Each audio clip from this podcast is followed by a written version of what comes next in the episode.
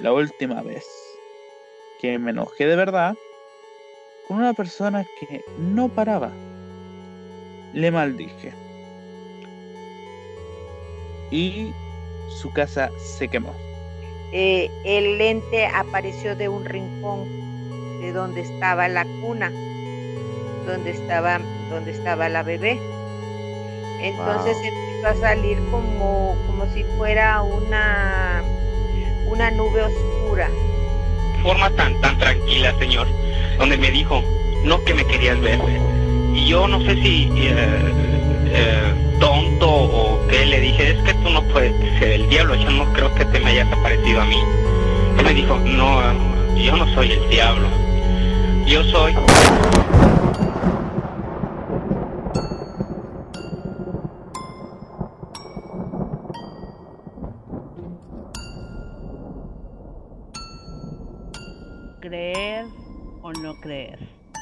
He ahí el dilema. La hora del terror ha llegado. ¿Y tú? ¿Estás preparado? Comenzamos. Hola, muy buenas noches, queridísimos quiero escuchas. Estamos de nuevo aquí para ustedes. Yo soy su amiga Gypsy de Quiero Creer Podcast. Estamos muy felices por esta nueva emisión y me acompaña Jay. Jay, ¿cómo estás? Hola, buenas noches, Gypsy. Buenas noches a todos nuestros queridos quiero escuchas y a todos los miembros del panel del terror y del horror que cada vez va creciendo, Gypsy. Cada vez este panel se va haciendo más grande, se van uniendo personalidades que créanme, créanme a todos nuestros queridos quiero escuchas que nos están, están escuchando el podcast por primera vez. Todos en el panel del terror y del horror son verdaderas personalidades de lo sobrenatural. Personas que tienen una amplia experiencia, conocimiento del tema y muchos de ellos, como es en el caso de Gypsy y en el caso de eh, Madame Tita, eh, tienen esa, como yo le llamo, esa antena de que pueden percibir eh, pues otras realidades, otras, otras cosas que nosotros no podemos ver. Y hoy además vamos a estar sumando un integrante más a el panel del terror y del horror que va a estar aquí em, en este tema que vamos a estar abordando hoy, que es el, el tema de los demonios, la demonología, el diablo, toda esta em, mitología que existe alrededor de los seres demoníacos, quiénes son, de dónde vienen, qué quieren de nosotros, podemos interactuar con ellos, afecta nuestras vidas. Y pues vamos a tener hoy el, específicamente el panelista que se va a estar integrando hoy es una persona que sabe muchísimo de este tema, así que vamos a aprovecharlo el día de hoy. Pero primero que nada, los quiero invitar a que nos sigan y nos escuchen. Si nos están escuchando en este momento, bueno, seguramente lo están haciendo alguna o a través de alguna de nuestras plataformas. Pueden escuchar este podcast en donde ustedes se sientan más a gusto. Estamos en Facebook como Quiero Creer Podcast. Estamos en YouTube también, youtube.com diagonal Quiero Creer Podcast. Facebook y YouTube son las plataformas muy populares. A todos les tenemos muchos seguidores en, los dos. Em, sin embargo, no siempre es el lugar más cómodo para escuchar el podcast, sobre todo si estás en tu celular, porque tienes que tener la pantalla prendida. ¿sí? Y pues eso te quita batería, etcétera. Así que si quieren ustedes escuchar el podcast, inclusive bajar el podcast a su teléfono y escucharlo mientras van manejando al trabajo o mientras salen a caminar o a correr, pueden y sin que les gaste batería de su celular, pueden hacerlo a través de las plataformas especializadas de podcast. Estamos en Spotify, eh, estamos en Anchor, y estamos por ahí en otras eh, cinco plataformas de podcast más, por Spotify y Anchor y en Google Podcast. Son las más fáciles. Simplemente pongan en el buscador de Google Quiero crear podcast, Spotify y eh, desde su celular y sin necesidad de bajar la aplicación Gypsy, sin necesidad de, que tengan que bajar Spotify, simplemente ahí en el buscador de Google o Google Chrome o donde lo busquen les va a aparecer Quiero podcast, le dan a clic al podcast que quieran escuchar, apagan su pantallita y, lo, y escuchan todo lo que quieran sin que les gaste pila. Así que, y ya estamos entrando, de hecho, por primera vez entramos a, iTunes, Apple Podcasts. Eh, con el podcast anterior se acaba de subir a iTunes, donde vamos a estar también subiendo los podcasts eh, posteriores.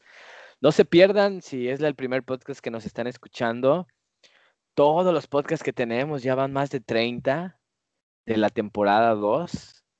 De la temporada 1 creo que hubo 8 pero tenemos, hemos hablado de tantas cosas tan interesantes, los panelistas han traído temas tan buenos que la verdad los invito a que nos visiten y disfruten de la hora del terror y del horror con Quiero Creer Podcast. El podcast anterior hablamos de ovnis, acaba de subir apenas tres casos impresionantes de la ufología el caso más nuevo de Umuamua, el visitante interestelar. Si no saben quién es o qué es Umuamua, se están perdiendo de una notición que tiene a todos los científicos actualmente en jaque. Y eh, hablamos acerca de eh, el proyecto Horizonte. Si no conocen nada del proyecto Horizonte de la NASA, que es uno de los proyectos más oscuros, em, seguido de las misiones Apolo, pues se están perdiendo de un temazo también. Así que eh, vayan, vayan a Facebook, YouTube, Spotify, Anchor, búsquenos como Quiero Creer Podcast. También hablamos de Robert Bob Lazar, el, la primera persona que habló del Área 51 y todas sus declaraciones que hizo que a pesar de todos estos años que han pasado desde que habló, pues ha resultado que todo lo que ha dicho se ha cumplido. Así que no pierdan la oportunidad de escuchar este tremendo podcast. Em, está listo ya en todas nuestras plataformas. Y pues después de este comercialote, vamos a presentar a los panelistas de esta noche. Gypsy, ¿a quiénes oh. tenemos el día de hoy? Ok, antes de presentarlos, rapidito les quiero comentar también, pueden estar en contacto con nosotros a través de Wanna Believers, el grupo. Ahí pueden enviarnos sus mensajes, eh, sus historias, nos pueden decir que quieren participar en el, en el podcast y son todos bienvenidos. Recuerden, Wanna Believers, el grupo. Pueden unirse, háganlo, de verdad se los vamos a agradecer muchísimo. Bueno, tenemos un panel como siempre de lujo. Vamos a empezar con las damas. Madame Tita, buenas noches, bienvenida otra vez. ¿Cómo estás? Hola, buenas noches. Muy bien, ya de regreso después de unas cortas vacaciones. Perfectísimo. Muchas gracias, don Grimorio. ¿Está usted ahí? Buenas noches. Hola, hola, buenas noches a todos nuestros escuchas, ¿cómo están? Espero que muy bien, como siempre aquí todos los domingos haciendo acto de presencia. Muy bien, muchas gracias. Y tenemos una sorpresa para el ratito. Es un invitado sorpresa. Así es, Gypsy. Vamos a tener a eh, un nuevo panelista esta noche que nos va a estar hablando de este tema de los demonios, la demonología. Don Grimorio trae una tremenda investigación. Em, no le quiero decir mal, Don Grimorio. ¿Puede eh, repetirme el, nombre de su investigación acerca de los, de los demonios que trae el día de hoy? Sí, mira, claro de que sí. Bueno, creo todos sabemos que Satanás es el demonio más fuerte, el más importante, etcétera, pero no es el único, ya que hay todo un abismo, ¿no? Perdón, toda una legión de ellos. Entonces, bueno, pues yo hoy voy a hablar de los cinco más, o sea, después de Satanás, de los cinco más importantes o más fuertes, ¿no? O poderosos. Claro que sí, vamos a estar pendientísimos de, de ese conteo de los cinco demonios más poderosos después de, de Satanás. Eh, yo también por ahí traigo em, dos o tres temitas que tienen que ver con, con los demonios. Eh, traigo una, de hecho, una, un ritual que se realiza en, en Guatemala. Ah, un ritual el cual sirve para Em, según la creencia eh, que hay en ese país, que los demonios se esconden dentro de las casas. Y yo sí creo que hay mucho de eso, ¿eh? porque a mí me ha pasado que luego llegas a un lugar y se siente una vibra pesadísima, pesadísima. Y ahí en, en Guatemala se acostumbra algo llamado la quema del diablo, ¿sí? que es eh, un ritual para quemar o saquear estos demonios que, están en los hogares. Así que les voy a estar platicando de eso un poquito más al rato.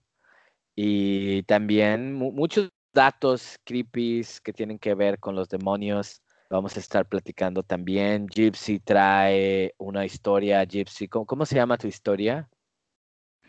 Se llama La niña que oró por Lucifer. La niña que oró por Lucifer. Es una historia muy interesante. Puede ser, la verdad, no sabemos si, si es real, no sabemos si es un cuento, pero es una buena historia para contar y para escuchar. Así que quédense con nosotros. Y bueno, sin, sin más preámbulo, que bueno, ya estuvo grande el preámbulo. Vamos a darle paso a nuestro nuevo panelista de Quiero Creer Podcast. Muy ad hoc el nombre. Él es ni más ni menos que Demon God.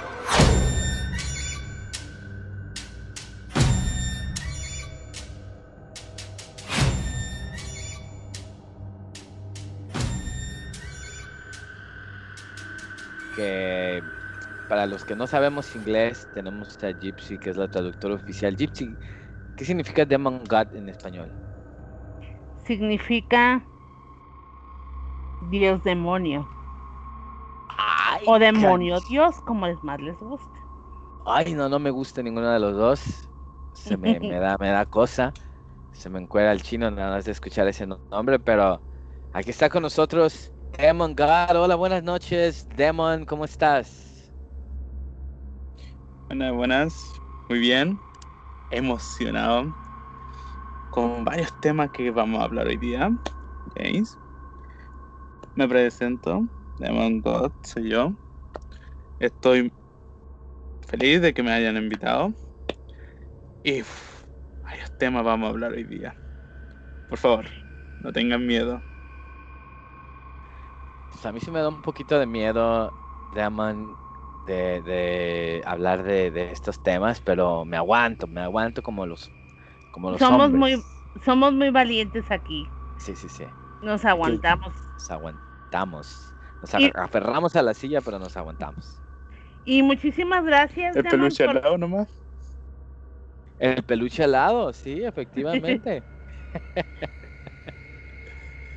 Tienes toda la razón.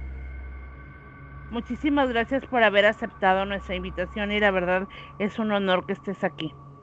antes de empezar, quiero nada más eh, eh, platicarles un poquito a los que lo escuchas que, bueno, eh, te conocimos a través del podcast. eres una persona muy activa en los comentarios. yo leí los comentarios que hiciste en algunos de los podcasts y me pareció una persona que tenías un amplio conocimiento eh, sobre el tema de lo paranormal Y, sin lugar a dudas, creo que después de platicar una primera vez nos dimos cuenta que eres una persona que, sabe mucho de estos temas y, y te hemos pedido que vengas y nos platiques. Em, para todos los que lo escuchas, eh, lo que nos platicaste es que, bueno, eres, eres una persona que sabe mucho de, ha estudiado mucho acerca de las dimensiones, los demonios, los dioses, los ángeles, la religión, y no solamente de la religión católica, sino en sí de la enseñanza religiosa y que te consideras a ti mismo entre un científico y un investigador. Es una, una persona que ha dedicado muchos años a el estudio de lo sobrenatural y también que, que quiero entender esta parte para los que escuchas. Eres una persona que tengo entendido, y corrígeme si estoy mal, has obtenido mucho de lo que sabes de estar en contacto con seres que no son de este plano, con seres espirituales, se puede decir inclusive con eh, inclusive del mis- de los mismos demonios o de seres de luz. Eh, ¿Esto es verdad?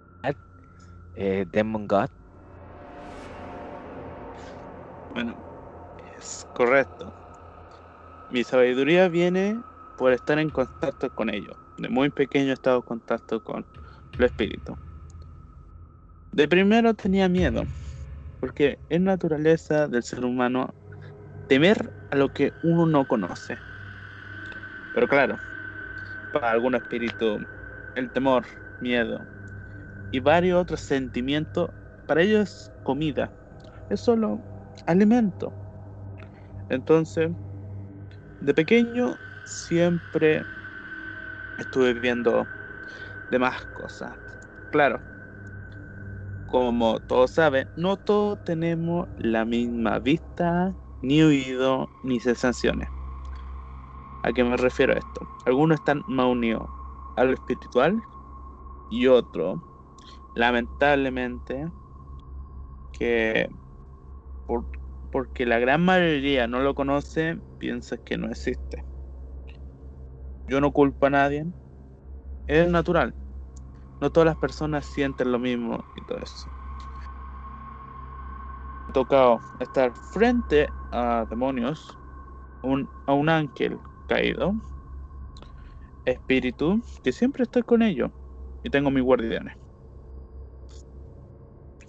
A un lobo, a la rey de la serpiente que se le dice basilico, que siempre me están rodeando, un espíritu sin forma y demás seres que están, digamos, entre, la entre ambas dimensiones. Se ven, uno, si uno tiene buena vista, puede notar una sensación mirándote. Pero tú ves y no hay nada. ¿Por qué? Porque ellos están entre am- ambas dimensiones, físico y espiritual.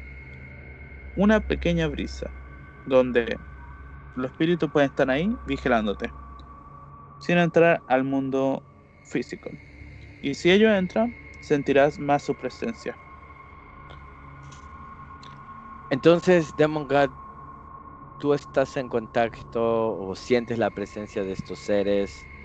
eh, ¿Está ahorita alguno de ellos cerca de ti? ¿Está alguno de ellos viéndote? ¿Está alguno de ellos presente en la habitación en la que tú estás? En este momento. Sí. Sí, ¿Quién está contigo? hay un lobo, ahora? un lobo, que claro, son mis guardianes, y le puse a cada uno nombre. Y muchos pensarán, pero, pero ¿por qué le ponen nombre? Son espíritus. ¿Por qué? Bueno, yo no los veo así malo. Son espíritus. Y ellos tienen también derecho de estar con alguien. Ellos me eligieron a mí. O algunos tienen un, están unidos a mi alma. Es decir, no importa si yo muero, si mi alma recarna, ellos vendrán a mí a cuidarme. Yo solo soy bueno con ellos y ellos me protegen a mí. Bueno, a mi derecha tengo un lobo que de ancho mide más de 2 metros y de alto un metro 30, negro con blanco. Bueno, este lobo lo recibí de un regalo de un ángel caído cuando estaba pequeño. Me lo dejó y él estaba a mi lado. Bueno, pero que tiene que especial este lobo, que es la reencarnación de mi perro siberiano, que se nos murió y no pasaron unos unos poco tiempo y el ángel caído vino una noche y me lo dejó. Me lo dijo. Dijo, Lobo te extrañaba mucho. A mi lado izquierdo hay una serpiente. Basilisco. Y que un, un basilisco. Es el rey de la serpiente. La. Bueno. Eh, ahora está ahora dormida. Pero bueno, siempre está atenta a mi alrededor. Hay un ser sin forma a mi alrededor. Bueno, que me rodea la parte superior del cuello. Que siempre está ahí. Y a esas a esos tres le puse un nombre. Al lobo le puse lobo, como le había puesto en su vida cuando estaba vivo. Al basilisco le puse eclipse. Y al ser sin forma en mi cuello le puse Dante. Bueno, eh, hay más espíritu a, a mi alrededor que están entre la brecha entre el mundo espiritual y físico. Que no pueden venir al mundo físico total, ¿eh? Porque son demasiado grandes y poderosas. Ah, bueno, y muchas personas siempre me decían lo mismo. ¿Usted tiene algo a su lado? Eh, Yo decía, sí, tengo algo a mi lado. Eh, y bueno, como la creencia cristiana y católica siempre ha visto mal a estos espíritus, siempre me dicen, usted tiene poder demoníaco. Y yo admito, digo, sí. Así, tal cual. Mm, o sea, que tú estás muchas veces cerca de estos espíritus, pero la iglesia eh, cristiana, católica, eh, rechaza la existencia de estos seres que no son, no son seres malignos, son al menos por así decirlo, son neutrales, ¿no? Es lo, es lo, que, lo que nos estás diciendo. Mm, bueno, sí, mis espíritus son neutrales, a menos que le provoque. Uno de ellos le encanta el alma desobediente. No lo culpo. pero le, le digo que no ataque a ni uno de estas personas que tienen que vivir recientemente conmigo. ¿Por qué? Porque ellos reaccionan también a mis acciones. Es decir, si yo me pongo alerta, ellos se ponen alerta. Entonces, no le di... Tuve que hablar con ellos para que no atacaran ni dañaran sin que yo diera una orden. Mm. Ok, ok. Y, y supongamos que que tú quisieras por algún motivo que ese espíritu, ese guardián ataque a una persona, ¿qué es lo que podría hacerle a esa persona? Dependiendo. Porque tampoco están a, tanto a, mi, a mis a capricho, porque ellos deben dormir, comer y descansar. ¿Por qué digo estas tres fundamentales? Porque al simple hecho de estar en el mundo al lado mío gasta mucha energía, así que deben dormir obligatoriamente. Y deben comer. Ellos a veces usan un poco de mi energía para alimentarse. Pero claro, como yo genero energía naturalmente, así que siempre ellos, si no tienen algo de comer cerca, usan un poco de energía para recargarse a ellos. Vamos a suponer que está cargado, está bien comido tu espíritu y tú por algún motivo te encuentras con alguna persona que sabes que es mala, que sabes que hizo algo muy malo o te quiere hacer daño y tú quieres que tu guardián le haga un mal. ¿Qué puede hacerle tu guardián? Bueno, mi guardián puede hacerle. Puede dañar su alma.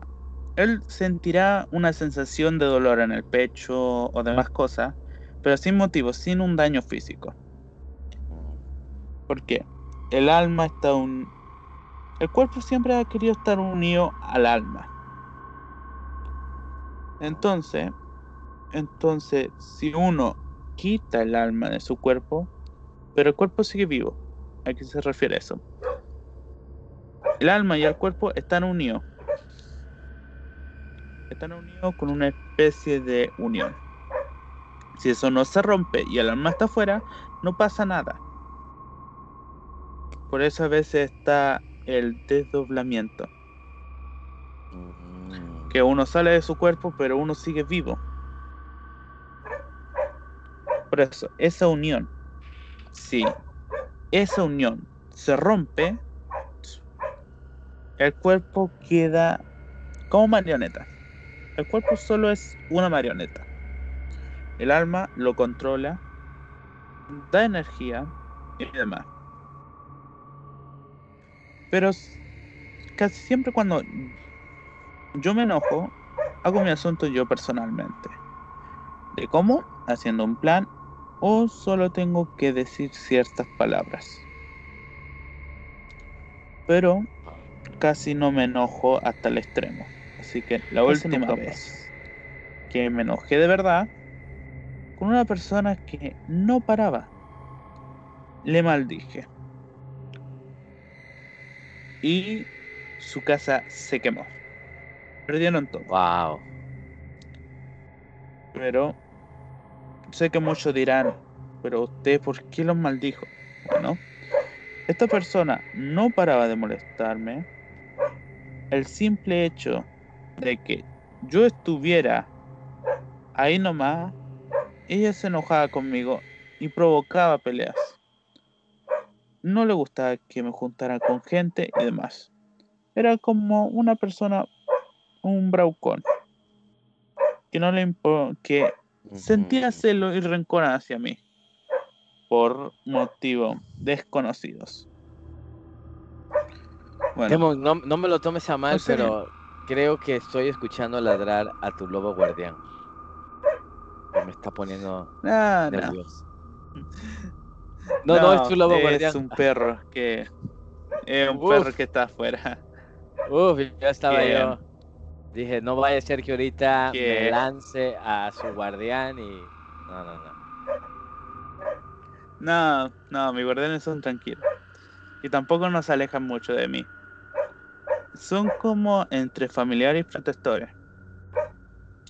Eh, Temo, bueno, tengo, una pregunta, una pregunta antes de, de- de entrar en el tema de los demonios, porque esta pregunta me surgió justamente cuando estabas hablando acerca de que hay un ah, momento en el que el alma se desprende del cuerpo y el cuerpo queda como un títere, ¿verdad? Eh, y no sé si, eh, eh, Madame Tita, usted una vez nos, nos contó una visión que usted tuvo de un ser metiéndose en un, en un cuerpo de, de otra persona. ¿Podría eh, platicarle un poco a Demon God acerca de eso para ver qué es lo que él en su conocimiento em, nos, nos, puede aportar en ese, esa situación? Porque le juro que desde que yo escuché esa historia, Madame Tita a mí me ha dejado perturbada esa idea de pensar que algo así puede pasar. Claro que sí. Pues fue una experiencia que tuve de chica como ya les había yo dicho, eh, la persona a la que vi eh, ocupar el lugar de, un familiar que pues estaba muy pequeño, era casi un bebé. Eh, fue la, o sea, el paso de, del, bebé, del bebé fallecido cuando sale de su, de su cuerpo y se introduce una, un, ¿cómo se le podría llamar? Un ente oscuro. Sí, y clarito lo vi cuando ocupó el alma de, esa familiar.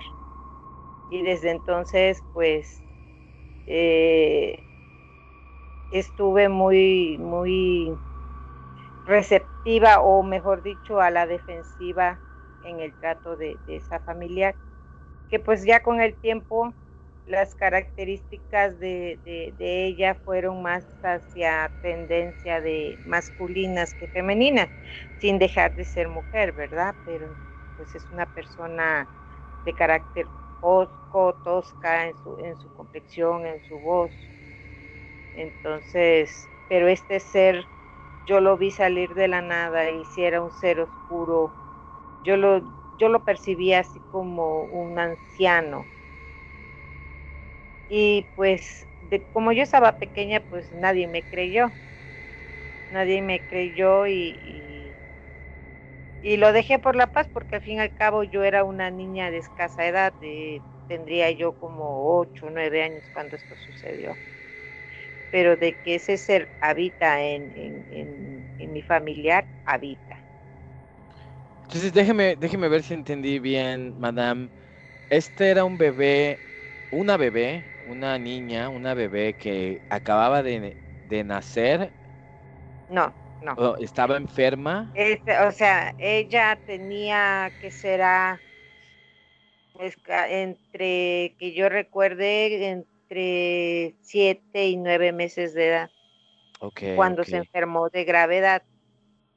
Entonces yo estaba con mi madre cuidándola en, en un hospital particular y mi madre salió a, hablar con eh, su médico cuando yo me quedé en el balcón de la habitación de, ahora sí, de mi prima. Eh, vi cuando dos de, ¿cómo se le puede decir? Este, ayudantes del doctor, una enfermera y un enfermero, eh, corrieron y le estaban tratando de dar reanimación porque ella, ella estaba con una, una bronco, neumonía. Estaba toda con su, eh, todas las, las, las metían como en una cajita de plástica con el oxígeno. Entonces eh, le daban, le estaban dando reanimación. Pero pues no, no, yo fue cuando yo vi y le traté de llamar a mi mamá, pero nunca la, la, la, la me hizo caso entonces, este... Y, y mientras eso estaba pasando, podía ver al otro ser, a ese, ese que parecía un anciano. ¿Estaba él en la habitación como esperando el momento del fallecimiento? No, él apareció. Él apareció cuando los cuando yo vi salir el alma de la, de la bebé, eh, el lente apareció de un rincón de donde estaba la cuna donde estaba, donde estaba la bebé. Entonces empezó a salir como, como si fuera una, una nube oscura, ¿sí? Y que se eh, el, cuerpo como de alguien. Yo digo anciano porque era un aspecto amorfo, pero como encorvado. y que fue que ya cuando entraba, estaban entrando los, los enfermeros, este empezó a meterse al cuerpo de, de, mi prima, pues. No, no es como dicen que llegan, se sientan y se acuestan. Simplemente entró, entró. Entró por, por, por este completo, como si la, la abrazara esa, esa mm. entidad oscura. Y, y de repente desapareció. Y ya de ahí fue que llegó el médico y ya empezó a reaccionar y a tener signos vitales, porque la niña realmente dejó de tener signos vitales. Entonces, este, pues yo todo eso se lo expliqué a, a, mi mamá, pero pues mi mamá al fin chamaca yo me dio un estate quieto y vete para allá y quédate callada. Entonces, hasta la fecha yo sé que esa persona realmente Físicamente es mi prima, pero espiritualmente no es nada mío. Wow, la verdad que esa historia me da escalofríos el pensar que puede haber otro ser dentro de, de, otro que no se le haya robado el cuerpo. Pero sobre todo esa parte donde dice que pues ella siendo una niña, ¿verdad? Una bebé, pues conforme fue creciendo, sus rasgos fueron tornándose más masculinos, o sea, diferentes a lo que a lo que deberían ser, ¿no? Sí, totalmente diferente. Eh, una persona de cuerpo corpulento, claro que sí, mujer, ¿no? Porque pues ahora sí tengo un sobrino ya grande que ya es abuela ella y todo, pero pues en su, en yo no le veo la cara de mi prima. Yo veo, percibo la cara de, la otra persona. No, o sea, es muy complejo. Sí, sí, sí, no me imagino. Demon, ¿qué, qué, qué, en tu conocimiento, qué, qué pasó ahí? ¿Es un demonio que poseyó otro cuerpo? es, un, es, otro tipo de entidad. ¿Qué, crees que haya pasado ahí? Bueno, ah, escuché la historia de Madantita y em, empecé a deducir. Yo aquí no puedo decir fue un demonio, porque está, están los demonios, están espíritus de bajo nivel. Están también los seres oscuros y hay demasiado rango. Entonces, a base de lo que escuché, el alma de la pequeña se fue. Y, otro usuario ocupó el cuerpo. No, si soy sincero, a base del estudio que he hecho, esto pasa muy, muy seguido. Bueno, cuando un cuerpo ya da cero signo, hay una posibilidad de que el que vuelva a la vida no sea la persona en que tú conociste, sino otra. Bueno, em, a lo que dice ella fue un espíritu escorvado, con aspecto horrible.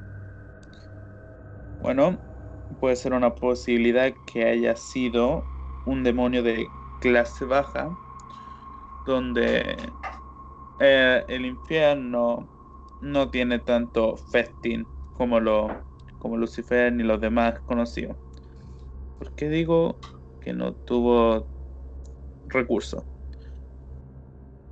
Hay diferentes demonios en el infierno. Unos se alimentan de la lujuria, otros de alma, y así sucesivamente. Y lo de clase baja, que no son ni nombrados, ni en Biblia, ni en nada, que a eso se le conoce legiones, porque no son nombrados, legiones, y abajo están como la pobreza, donde que casi siempre ellos son los que van y buscan un cuerpo, cualquier cuerpo, da lo mismo. ¿Por qué digo cuerpo queda lo mismo? Porque ah, para ello tener un cuerpo físico en este mundo, ya que su poder no va a arruinar el cuerpo físico. ¿Por qué digo poder? Si Lucifer uno de los grandes uno que es adorado, si tiene demasiado poder y el cuerpo no es compatible, se empezará a quemar, a dañar. Y claramente eso hará que el cuerpo se destruya y tenga que buscar otro. Bueno, y, y a lo que he leído, bueno, bueno, ciertos demonios o seres vienen al cuerpo, a- al mundo físico nomás solo por experiencia, ah, por algo. Y entonces, algunos tienen vidas naturales. Y, ojo, demonios que son adorados incluso, o son nombrados, a veces vienen al mundo humano solo a, a vivir nomás, como la experiencia, es como un viaje. Vivir, experimentar, ya tuvo toda mi tranquilidad, o a veces algunos seres van, toman un cuerpo sin alma, porque lamentablemente la, la pequeña murió. Si el alma salió y no volvió, eso es muerte. Y entonces, por órdenes, por regla, uno puede tomar ese cuerpo si quiere. Y no se puede decir nada. Porque igual en el otro mundo hay reglas que se siguen. Y bueno, lo que quieren vivir fuera de la regla son buscados, cazados y demás, pero si son suficientemente poderosos, pueden lidiarlo todo el tiempo. Es más como es, es como la época antigua de los reyes y todo eso en el mundo humano. Es como en el espiritual, porque hay reyes, rasgos pilares, encargados, guerrilleros, cazadores, recompensa. Es como una unión entre el, el antiguo mundo y el nuevo del ser humano en el espiritual. O sea, hay toda una seres- jerarquía, hay todo un, un mundo entre los demonios complejo, muy complejo, del que nosotros no tenemos ni la menor idea.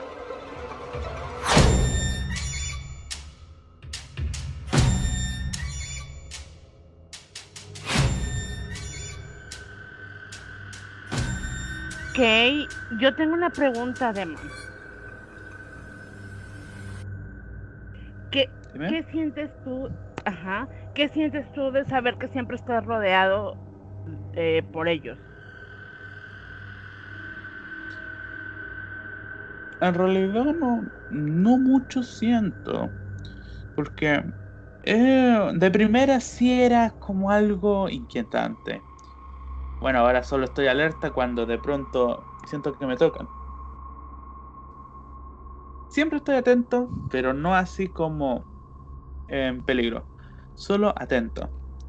¿Por qué? Porque ellos a veces me dicen sobre el problema o que algo va a pasar. O a veces están a mi lado dando cariño. ¿Cómo? Eso, ¿no? espera, Un poco espera. raro. ¿Cómo es eso de que, de que los demonios te dan cariño?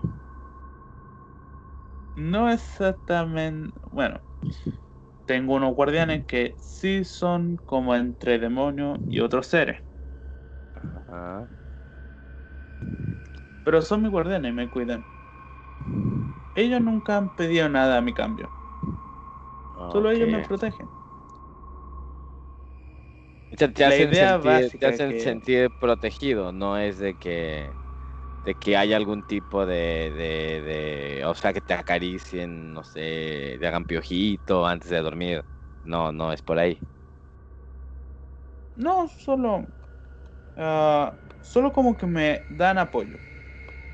Ok. Eh, bueno, eh, me tocan el hombro o se abalanzan sobre mí en la espalda.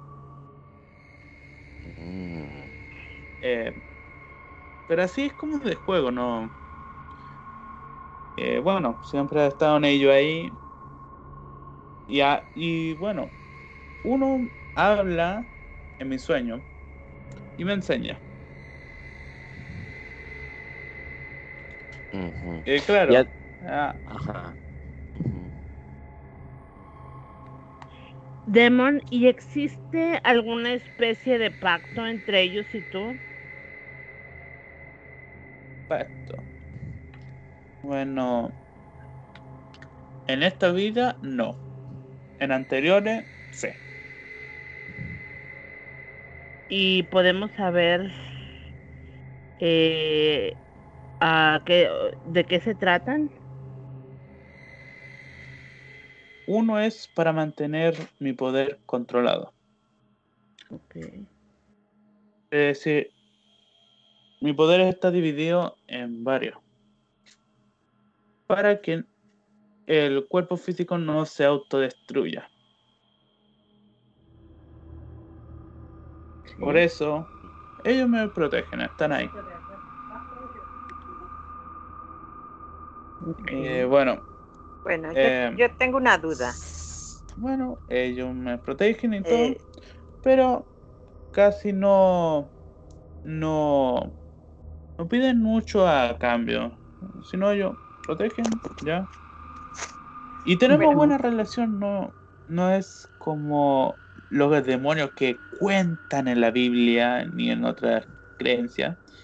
Aunque Demon, sí, Demon, perdón que interrumpa antes de que tiro. avances. Ma- Madame Tita tiene una, una duda. Adelante, Madame. Sí, mira, según lo que he estado escuchando de, de tu persona, de tus demonios y todo eso, tengo ciertas, ciertas dudas. Dices que has reencarnado. ¿Es cierto?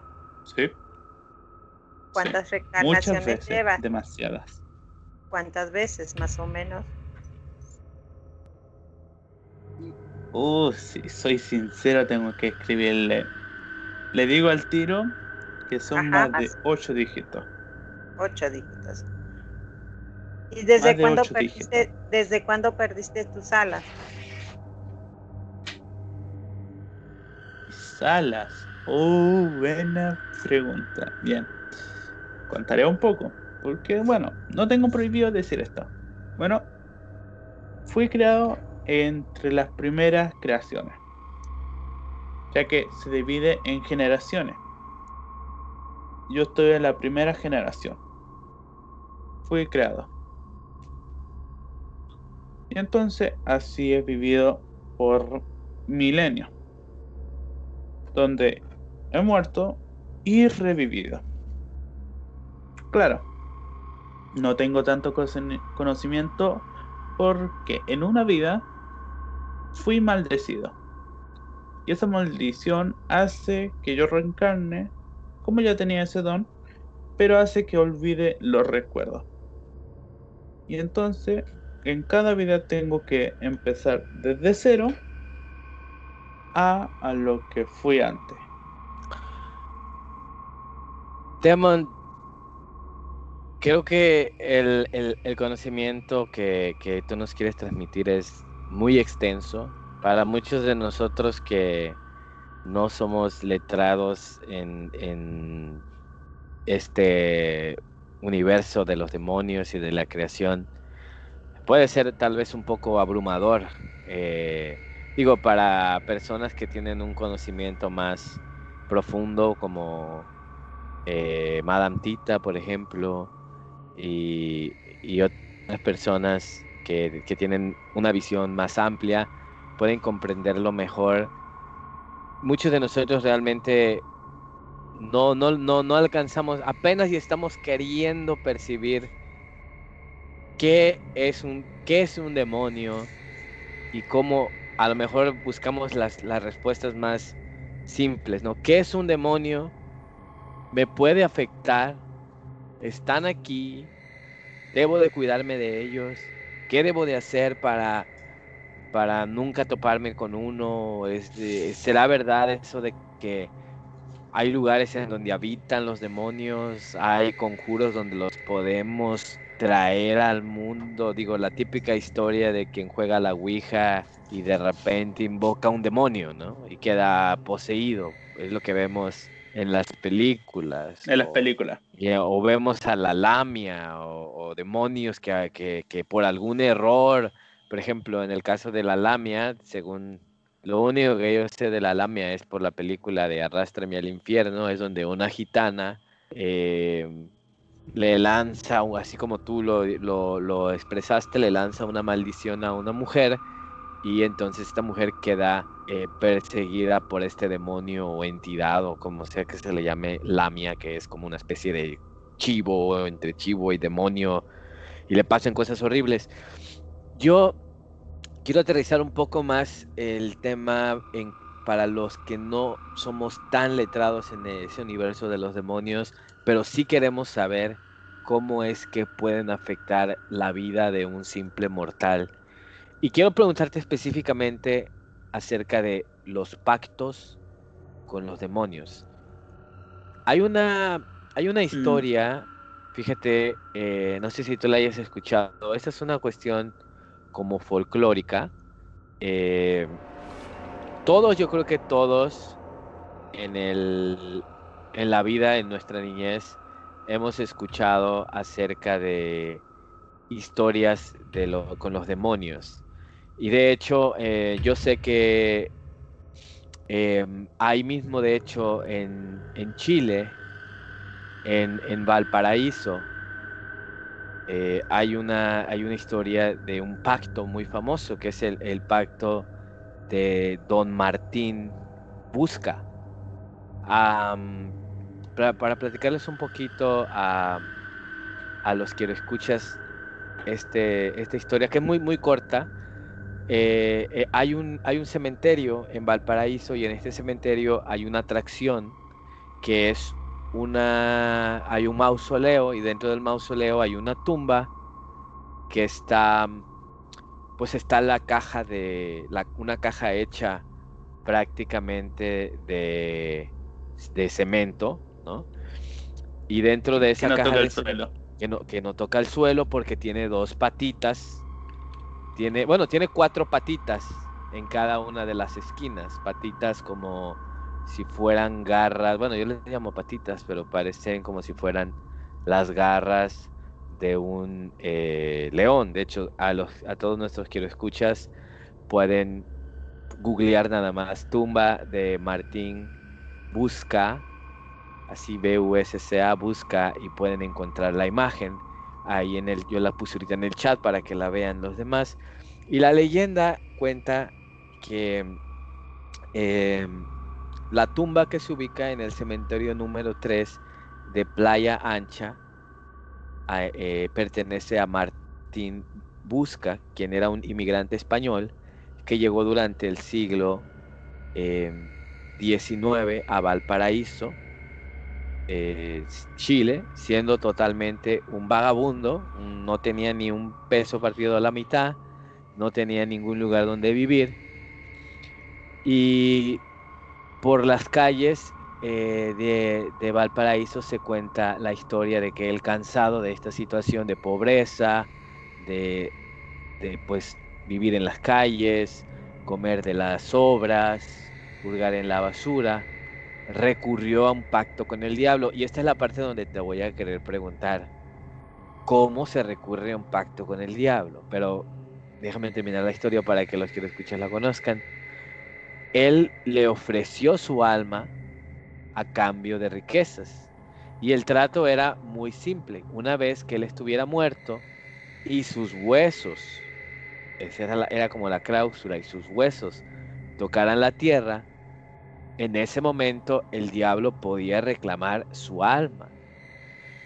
Y cerraron el trato y fue así como de la noche a la mañana, de repente Martín Busca se enriqueció infinitamente, se volvió el hombre más rico de Valparaíso, eh, compró un terreno enorme, eh, alejado en, en un lugar que se llama Ovalle y ahí se estableció y además toda su vida fue un buen vecino, fue un buen patrón con sus empleados que araban la tierra, que trabajaban en sus eh, tierras, que eran muchísimas, y siempre compartía con sus riquezas con todos los que lo rodeaban. Era, se volvió un, benefactor del pueblo.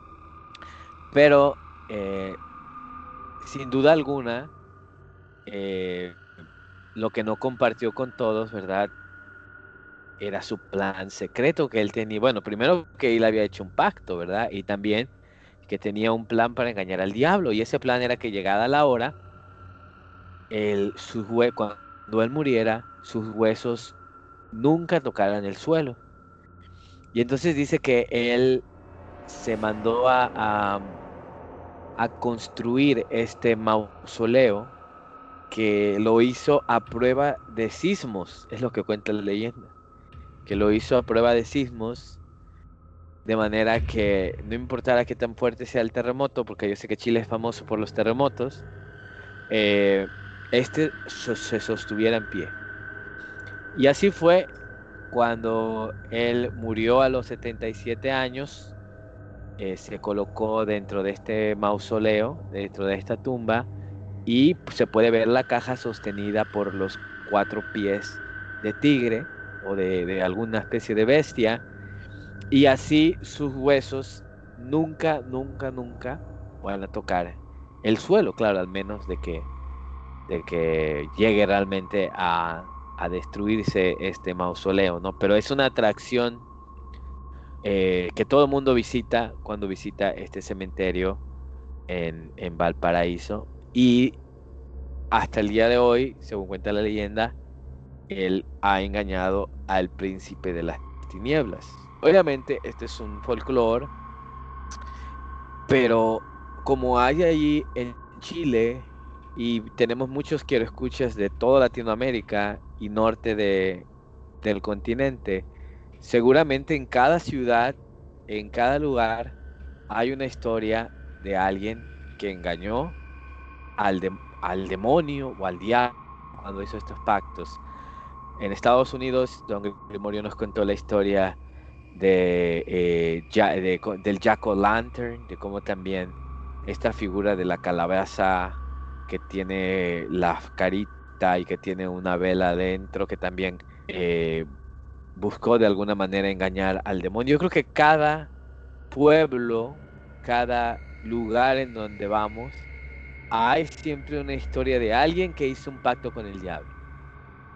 Hasta donde yo recuerdo, en mi niñez, cuando me contaban estas historias, era que de repente llegaba un momento de tanta frustración y de tanto eh, enojo o de tanta decepción que agarrabas y gritabas a los cuatro vientos, yo le doy mi alma al diablo, le, le vendería mi alma al diablo a cambio de tal cosa. Y en ese momento es cuando se aparece este ser, este, este, a veces en forma de hombre, a veces en forma de demonio, de bestia, y entonces le dice, pues yo soy el diablo y estoy aquí para cerrar el trato.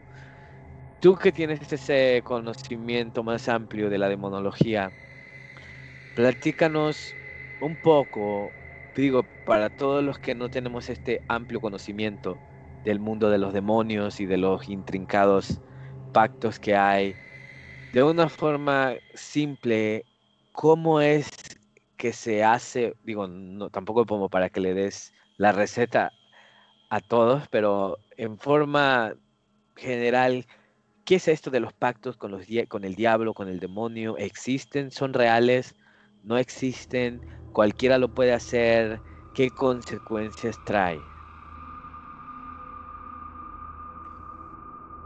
sobre los pactos no es tan así como dicen las películas de que yo vendo mi alma y aparece al otro lado Satanás. No.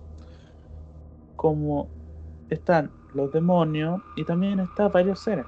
No solo los demonios, venden su alma. Bueno, conocí un caso de, de unas ah, de una mujer que me hacía clase bueno, ella eh, me trataba muy mal a mí. Y un día a otro desapareció. ¿Por qué digo desapareció? Porque hablé con alguien especial y me dijo, no, yo le hice desaparecer. dejo claro aquí mismo que tengo contactos con el más allá y no lo niego. Pero claro, no se lo digo a nadie. No lo digo así específicamente, no tal. No. ¿Por qué? Porque Oye, hay eh, gente que eh, vende. Per- per- perdón que te interrumpa de nuevo, Demon, pero o sea, tú tenías, e- había esta mujer que tú y ella no se llevaban bien, tenían una especie de animosidad y de repente uno de un ser que tú conoces la desapareció. No un ser que yo conocía. Bueno, la mujer era una profesora, Ajá. pero esta profesora era mala con varios alumnos. Tú eras Y un alumno Siempre, de ella. sí, yo era su alumno. Ah, Y siempre, pero su alma siempre estaba buscando riquezas. Una mujer codiciosa. sí. Ok. Es muy común y por eso yo no explico muy bien esto sobre los pactos. ¿Por qué? Porque no faltará alguien que venderá su alma porque por dinero, fama o por otros caprichos de mortales que siempre tiene uno. Como, ay, quiero tener poderes, quiero... Pero yo ahora mismo voy a decir varios temas de eso. Bueno, sobre esa mujer tenía su alma llena de codicia.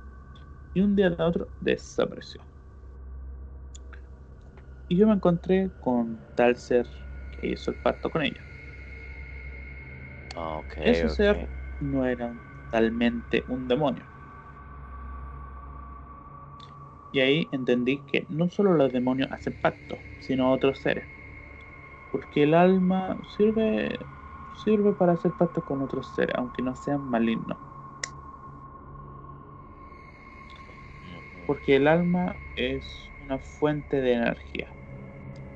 Bien. Y, y le pregunté, ¿y qué pasó con ella? ¿Fue castigada? Me dijo, no, por no haber especificado bien en el trato, su cuerpo ahora es usado por otra persona, por otro ser. Yo le pregunté por qué no Mm. especificaba.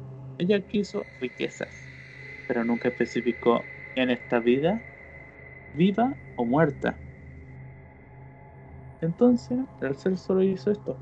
La quitó, quitó el alma de, de, la, de la profesora y le puso riquezas frente a ella, frente a una, un cuerpo marioneta, a un cuerpo sin alma. Y claro, Wow. el alma fue condenada. Por eso, el la historia que tú contaste, esta persona se salvó de ser condenada hasta los fines de su tiempo. ¿Por qué? Porque él especificó que si mi hueso llegaban al suelo, entonces él se salvó de la garra. Los pactos no es tanto así como la como la, las películas que muestran rituales de que oh Dios, oh demonio, oh". no, no es tan así. Por decir ciertas palabras en cierto orden, tan tan tan contrato.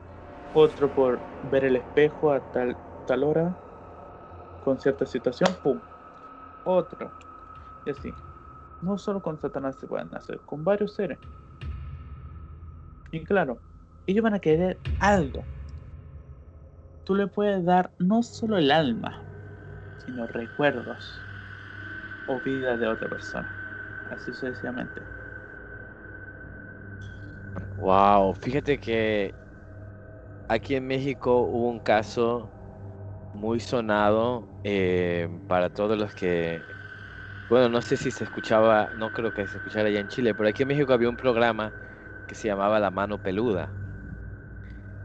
Y em, este era un programa de radio que pasaba en las noches, dos horas de programa, en el cual eh, la gente, la dinámica del programa era que la gente simplemente llamaba y contaba sus anécdotas, historias. eh, era un teléfono abierto, ¿no? Donde la gente llamaba y contaba cosas que les habían pasado.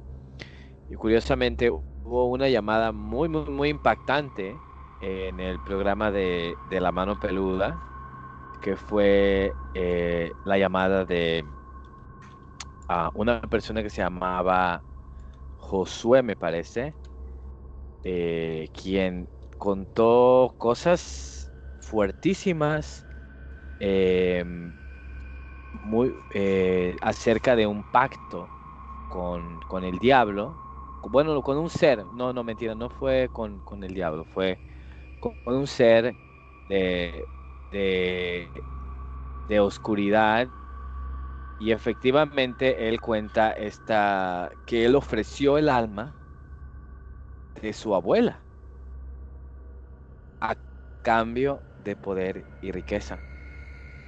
El, caso fue lo, la forma como él lo cuenta es tan aterradora que causó una controversia fuertísima en este caso de Josué e inclusive tiempo después Juan Ramón Sáenz, el locutor de este programa, decide hacer un especial eh, de, el caso Josué, quien él no quería eh, eh, físicamente que nadie lo conociera, él solo era una voz. Entonces él, Juan Ramón Sáenz, logra convencerlo de hacer una entrevista. De acuerdo que fue un gran show porque tuvieron que hacerlo en un en una especie de bote en medio de un lago. Esa era la condición para hacer esta entrevista, porque Josué estaba activamente siendo atacado y siendo molestado por este demonio que ya le estaba pidiendo, pues, o queriendo consumir su alma. Fue un caso muy fuerte y curiosamente después de que pasó esa situación con Josué, con esta entrevista de Josué, al poco tiempo después, el conductor de la mano peluda, una persona joven, muere repentinamente, ¿no? Entonces eso viene a alargar, a agrandar muchísimo eh, este mito del caso José. ¿Tú nunca, nunca tú, eh, lo escuchaste allá en Chile? No, no llegaba, nunca llegó este programa. Eh, si soy sincero, no lo había escuchado. Bueno, ¿Te, te Ah. molestaría si, nada más porque sí me gustaría tu opinión y me gustaría también que los quiero, los que lo escuchan más jóvenes que no han tenido la oportunidad de escuchar un poco este relato, me gustaría poner cinco minutos del audio del caso de Josué para que em, tú me digas, me, me digas cuál es, cómo ves esta situación, si realmente fue un pacto y si realmente eh, esto es lo que pasa en estos pactos. Voy, a- poner el audio ahora, me gustaría saber tu opinión, porque este caso a mí, cuando yo, yo creciendo, escuchando la mano peluda, a mí me dejó impactadísimo. Y eh, vamos a escuchar un poco de esto de- del caso Josué. Más de cinco años intentando pactar con algún demonio. Mi objetivo principal era en un principio pues hacer contacto y llegar a una negociación con, con Satanás, con, con Lucifer, con, con algún, con ese demonio mayor. Sí, señor. Y lo que no me pueda contestar, Josué, lo respetamos, ¿eh? ¿Para qué quiere hacer ese contacto? Mire señor, eh, a la edad de, de 14 años, Sí. eh, mi familia entró en una crisis económica severa. Perdimos cuanto teníamos. Nosotros acostumbrados a un estatus de vida eh, diferente al que nos estábamos enfrentando, empecé a buscar posibilidades de cómo poder ayudar a la economía de mi familia.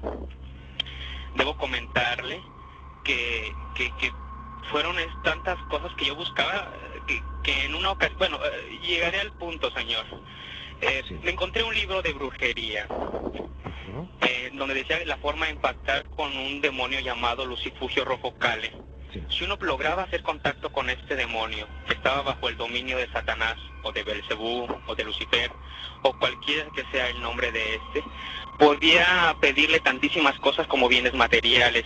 Mi objetivo principal era en un principio tener dinero, tener, tener todo. Eh, eh, sé que suena muy brusco y muy grotesco esto, pero yo quería tenerlo todo. Así que, ¿quién me podía dar todo? Pues dije que, que, el demonio, porque le pedí muchas veces a Dios y, no obtuve respuesta. Entonces, eh, empecé a hacerme de textos, empecé a hacerme de literatura. Eh, yo quería hacer las cosas bien. Eh, consulté a brujos, consulté a todas y les preguntaba así directamente, quiero hacer pacto con el diablo, pero yo no les quiero, yo no le quiero dar a ese señor mi alma, yo, yo no estoy dispuesto a ofrecerles mi alma. Tal vez negociaré con otra cosa. Yo estaba dispuesto, señor, no sé, a, matar a gente para poder obtener yo lo que quería. Eran, eh, tenía 14 años y hasta entonces que tengo 20 años, señor, Sí. sigo con lo mismo. En una ocasión, señor, eh, encontré otro texto en hebreo antiguo donde había un pacto que refería eh, una de las maneras más usuales en la antigüedad para hacer contacto con Satanás. Satanás, en, forma de una invocación, eh, empecé a orar, a orar, a orar. Me aprendí infinidad de oraciones, infinidad de rezos, infinidad de llamamientos.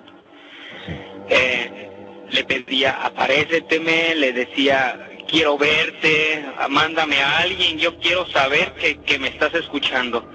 Tardó como año y medio, señor, en que obtuve mis primeros resultados. Sí. ¿Cuáles fueron los primeros resultados? Mis primeros resultados fueron los siguientes. Eh, yo estaba haciendo todas mis operaciones en, en la casa, en la casa eh, de todos ustedes, la casa en México. Gracias. Eh, eh, yo en una oración donde yo estaba verdaderamente desesperado, eh, me corté las venas, eh, era parte de un rito, y, y invoqué el nombre de, de un demonio. Sí. Este se me apareció. Yo esperaba verlo eh, con cuernos, esperaba verlo con cola, esperaba verlo eh, en esa forma eh, como la, la- la conocemos. Sin embargo, se me apareció en un señor muy delgado. Era un señor negro, muy delgado, que se sentó junto a mí. Yo impactado le dije, ¿quién eres tú? Él me dijo, no que me querías ver de forma tan tan tranquila, señor, donde me dijo, no que me querías ver. Y yo no sé si eh, eh, tonto o qué le dije, es que tú no puedes ser el diablo, yo no creo que te me hayas aparecido a mí. Él me dijo, no, yo no soy el diablo, yo soy... Me dijo otras cosas que no puedo decirle. Claro. Ese fue mi primer acontecimiento y ese señor me acompaña y me, acom- me ha acompañado desde ese momento hasta ahora. Figúrese usted, señor, que esta persona me enseñó tantísimas cosas, me enseñó desde cómo hechizar a un perro, cómo, cómo, cómo, ah, ah, cómo inducir efectos benignos o malignos a la gente. No era nada, no era algo así que me explicara. Yo recuerdo que solamente pronunciaba su nombre ah, y él aparecía. Eh, Josué, estas enseñanzas, ¿qué precio tenían? ¿O qué precio pagó? Eh, yo le dije a esta persona porque platicaba así como lo estoy haciendo con usted en este momento, señor. Ajá. Pero lo hacía en pensamiento, ¿verdad? No, no, no, no, no, Ah, no, de palabras. ninguna forma, y, eh, de ninguna forma. Le digo que yo platicaba con él como lo hago con usted. Ah, ok. Eh, podía escucharlo y en ciertas ocasiones verlo. Eh, yo le dije a él que yo no quería saber nada, yo lo que quería era dinero, yo lo que quería era, pues, muchas cosas. Yo le, yo, yo incluso elaboré una lista donde incluían tantas de las cosas que yo tenía. Yo pedía. Él me dijo que eso no era necesario, que yo le hiciera solo caso a él y que yo iba a poder obtener de la gente lo que yo quisiera de ellas. Él me explicaba que, que, que yo tenía que aprender de él y que tenía que traer a otros de mis a otros seis compañeros, a otros de tantos de mis amistades, a seis amigos pues, Eh, yo dije compañeros porque en ese momento contaba en la secundaria. Sí. Y que juntos debíamos de hacer una ceremonia con la que me estuvo preparando alrededor de ocho meses. Él me dijo, me habría de, de obsequiar en ese momento infinidad de cosas materiales. Yo le dije que, que, que, o- que- que yo no podía aceptar nada. Yo tenía mucho miedo, le repito, pero de igual forma mucho valor porque yo que eh, sabía lo que quería, o sea, andaba buscando eso. Le, le dije que, que, que, yo que tenía que dar, que, que, que, yo no quería que a mi familia le pasara nada, que yo no quería que a mí me pasara nada, porque a mí me daba miedo ah, arder en, ahí en los lagos de, de- de- del infierno, ¿no? Eh, él me dijo que no me preocupara de nada, que lo único que tenía que conseguir, recuerdo, me pidió un cabro, un cabrío. Um, ah, Un macho cabrío. y ajá, Sí. um, obviamente lo conseguí y con mis compañeros hicimos una ceremonia. Sí. Estas cosas fueron más y más, más fuertes. Hasta en una ocasión me dijo que yo tenía que traer a un bebé que acababa de nacer, que lo tenía una señora de ahí muy humilde. Yo estuve a punto de hacerlo. Estuve a punto de, de- de ir a robármelo. Estuve a punto de... Ya había preparado todo, señor, el altar. Le- el, el altar, le digo, en un principio teníamos, tenía yo mi, mi, pues mi centro de operaciones o, o mi lugar, mi refugio en, en- en la casa, en el tercer nivel. Después lo hice en el cerro porque él me lo pidió, dijo que me pidió especificaciones y yo fui. Yo empecé a dudar mucho, señor, porque eh, no sé si sea muy incrédulo yo o, qué, pero iba y hablaba a brujos, platicaba con gente espiritista, los espiritualistas, con chamanes. Y Yo, yo busqué muchas, muchas opciones. Mucha gente me regañó bastante, ¿no? Eh, hasta que una vez yo me le rebelé y le dije que ya no quería saber nada de él porque yo lo que quería era dinero y nada más me traía puras vueltas y vueltas. Para esto ya habían pasado muchísimos meses. Eh, encontré otro libro en el que empecé a hacer las invocaciones en la propia sala de mi casa. Eran las 10 de la noche, recuerdo, eh, cuando empecé, y a las 2 de la mañana, señor,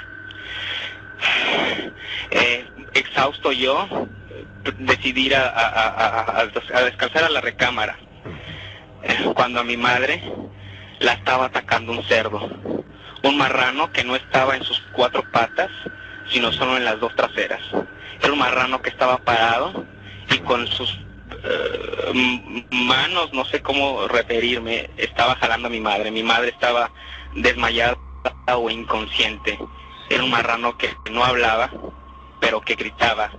Y no eran chillidos Bueno, e- ese es un poco de, de este caso, eh, Josué, que la verdad se pone mucho más intenso y realmente eh, pasan una serie de situaciones muy, muy fuertes. eh, llega al punto de asesinar a un familiar y, y- y la situación se sale de control terriblemente. Quiero preguntarte si tú habías oído hablar de este, de este demonio que menciona Lucifucio Rococale, si, si es posible lo que él dice, que si realmente tú quieres hacerlo, puedes, eh, hay ceremonias, hay ritos. Obviamente tuvo que, como él lo dice, no es, yo creo que por ahí va lo que tú dices, no es de que yo me voy a parar y gritar, este, le doy mi alma al diablo, sino que él tuvo que hacer una serie de ritos por meses, invocaciones, leer y traducir textos, y es todo como una especie de camino de largo, de, buscar, contactar y contactar, y con- hasta el punto que llegó de cortarse las venas prácticamente para que se le apareciera un ser de estos. Entonces, y sabes que también, eh, Demon, que cuando lo es- escucho, te escucho a ti, casi casi sentía que estaba escuchando a Josué en este relato. Todos los quiero escuchas que quieran escucharlo completo, está en todos lados, vayan a YouTube, pongan el relato de Josué o Josué Mano Peluda hora y- es como una hora de llamada, cuenta cosas terribles que yo creo que cualquier persona que alguna vez tenga la, la intención de hacer un pacto con el diablo, escuchen a este relato primero para que vean lo que a lo que se exponen, sí, porque la situación para él acabó muy muy mal. Y a veces yo lo escucho a él y, y siento que él dice muchas cosas que tú dices, ¿no? Que estás en contacto con estos seres, que, que inclusive puedes pedirles que hagan cosas por ti, pero él pagó un precio muy, muy caro. Entonces, resumiendo mi pregunta es, desde tu punto de vista, ¿se puede hacer un... eh, así es como se hace un pacto con el diablo? Tienes que leer textos, hacer ceremonias, hacer sacrificios muchas veces de bebés, de otros seres humanos, para lograr hacer un pacto con un ser maligno? No exactamente. ¿Por qué? Porque hay algunos pactos que te roban vida. Cada deseo te roba vida. Otro, te roban. ¿Te roban qué cosa? Te roban el alma. Otro, te roban. Te roban alma, te roban vida, te roban a otras personas. Que dependiendo a qué te metes, a qué, a quién vas a condenar con este castigo.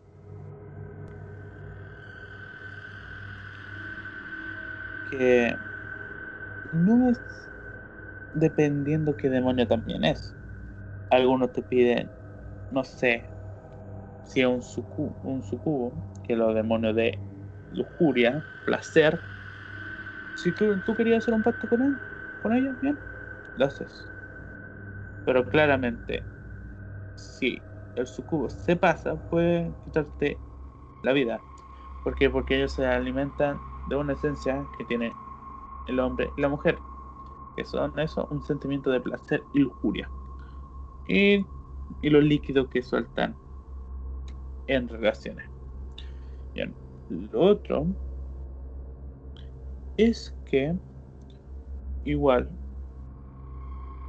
no él quiso algo tan común que listo querí tendrás que pagarlo tu codicia te está condenando o sea, no se lo recomiendo a nadie hacerlo a nadie ¿por qué? porque mucha gente dice no voy a hacer uno y no saben qué consecuencia.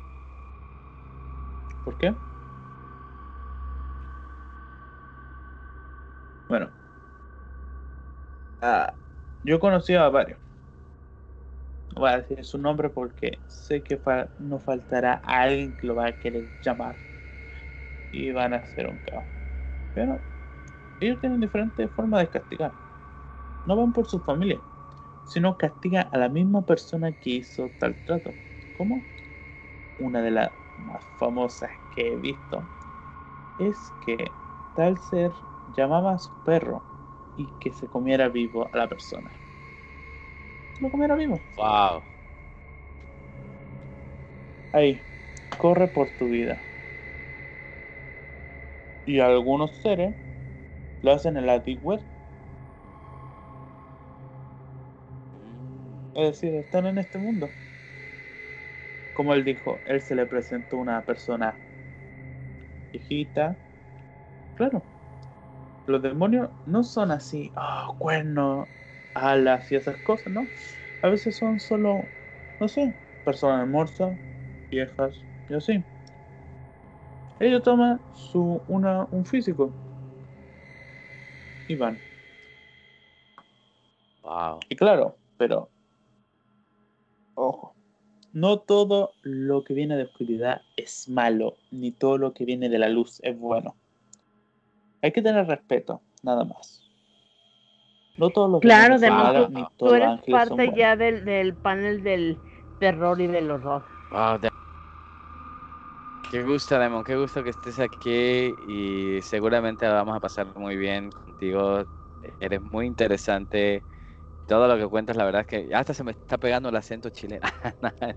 Todo lo que cuentas, todo lo que cuentas me ha dejado fascinado. Me gustó mucho el tema y, y uff, no, seguramente tienes tema contigo para rato. Maestro, maestro Grimorio, platíquenos acerca de esta investigación que usted hizo de los, los cinco demonios peores que, que, el- que Satanás. Venga de ahí, No, no, no, no. ¿Me escucho? fuerte y claro. No, Satanás es el top. O sea, pero aparte de Satanás existen otros demonios. Ya, ya, ya. Es que andaba confundido. E- Es que hicimos un podcast que yo le titulé Los ocho peor, los ocho papas peores que Satanás. Eso sí. Ah, bueno, es Eso sí otro cantar. Ese es otro sí cantar. estaban- Estos demonios no son tan malos como esos papas. Pero, pues quién cabrón. sabe, pero bueno. Adelante, maestro. Pues mira, yo como la demonología no es muy fuerte. Por ahí tuve que pedirle auxilio a un amigo mío, un maestro. Él imparte de vez en cuando clases en Yale, clases en Harvard.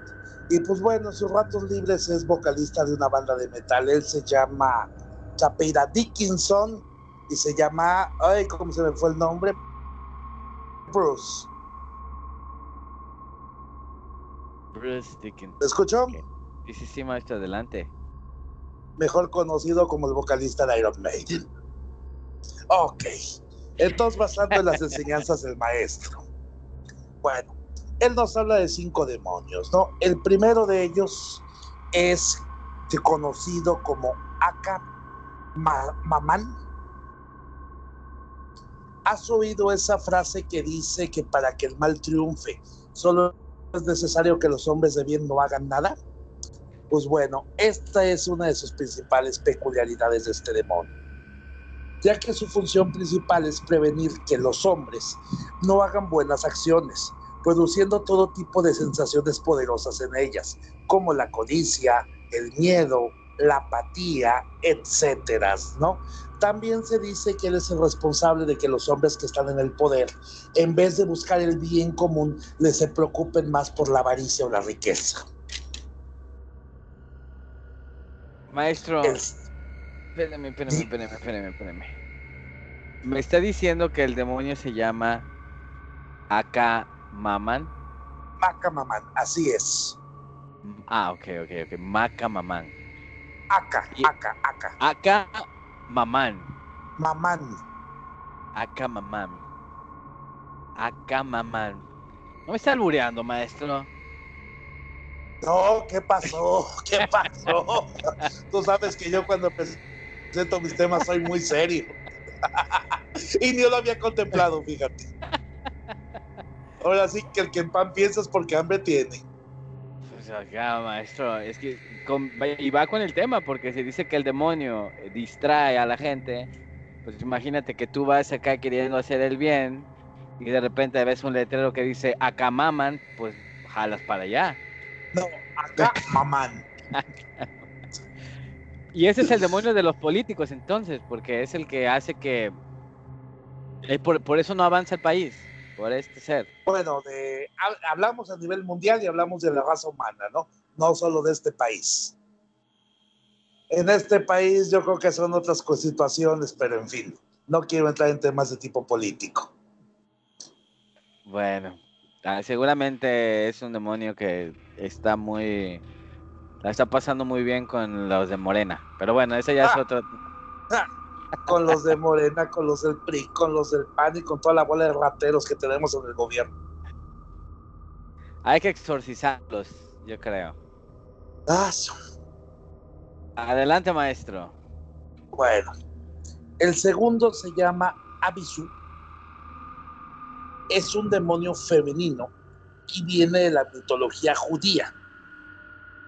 Su maldad es vasta y sus intenciones son siempre ruines. Es responsable de cada aborto que sucede en el mundo. Tanto como los provocados, como los que son accidentales, como la mayoría de la muerte de infantes son por obra de este demonio.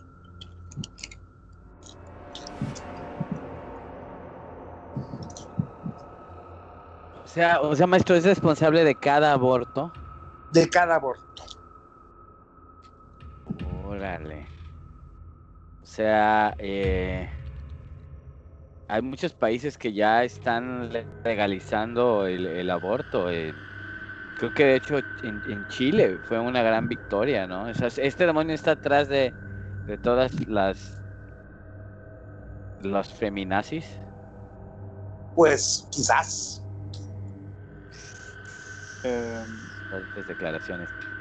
Adelante, Demon. aún, aún no se legaliza el aborto. Bueno, eh, hablando de esos temas, bueno, mm, bueno, cuando termine el termine El maestro Grimorio nos, nos- nos el comenta. maestro Grimorio. Grimorio. Grimorio. Yo voy a decir un dato que estaba relacionado a los demonios. Eh, voy a dar una pequeña introducción. Siga Don Grimorio con su con lo que usted investigó. Gracias. Bueno, aquí en el número 3 empezamos a entrar ya con los más chonchos. El número 3 es conocido como Belfegor. Él es un experto en distintos campos del mal. Se le conoce como el dios de la pereza, de la holgazanería y de la desidia. Pero esto es solo el principio. Se le asocia con todo tipo de actos sexuales mórbidos, retorcidos y perniciosos, como por ejemplo la coprofagia famoso por sembrar la desconfianza y la paranoia y de volver locos a príncipes, reyes o mandatarios, logrando ocasionar mucho daño.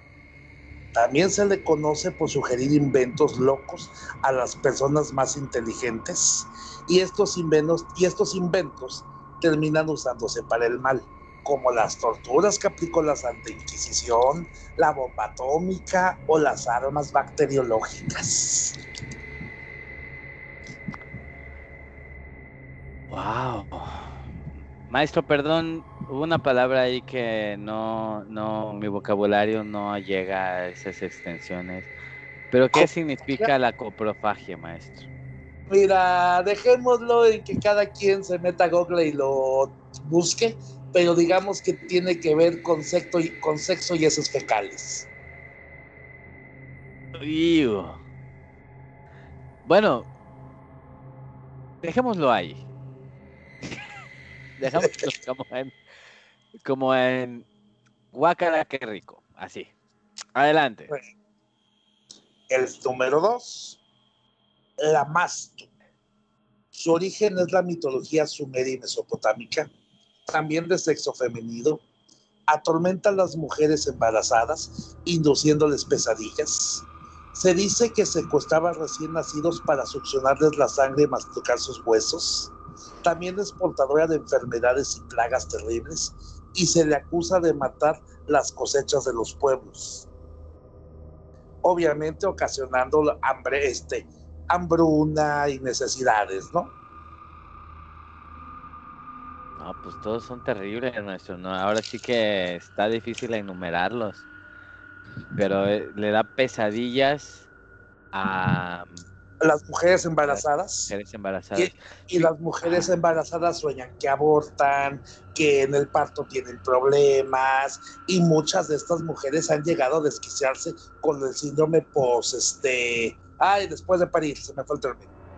Es la depresión posparto, Posparto, ¿no? depresión posparto, ¿no? Se dice que este demonio es responsable de ella.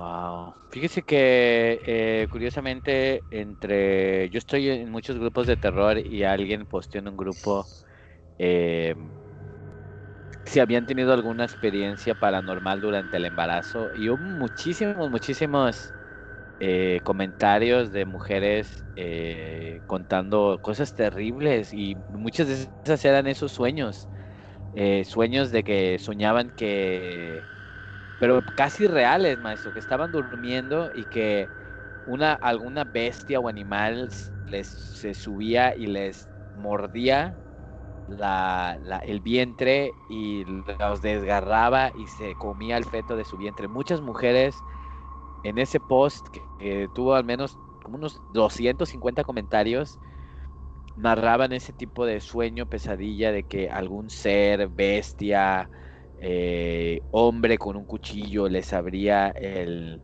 el vientre y se llevaba a sus bebés. Y en algunos de esos casos, maestro, eh, muchas de estas mujeres efectivamente terminaron abortando el feto.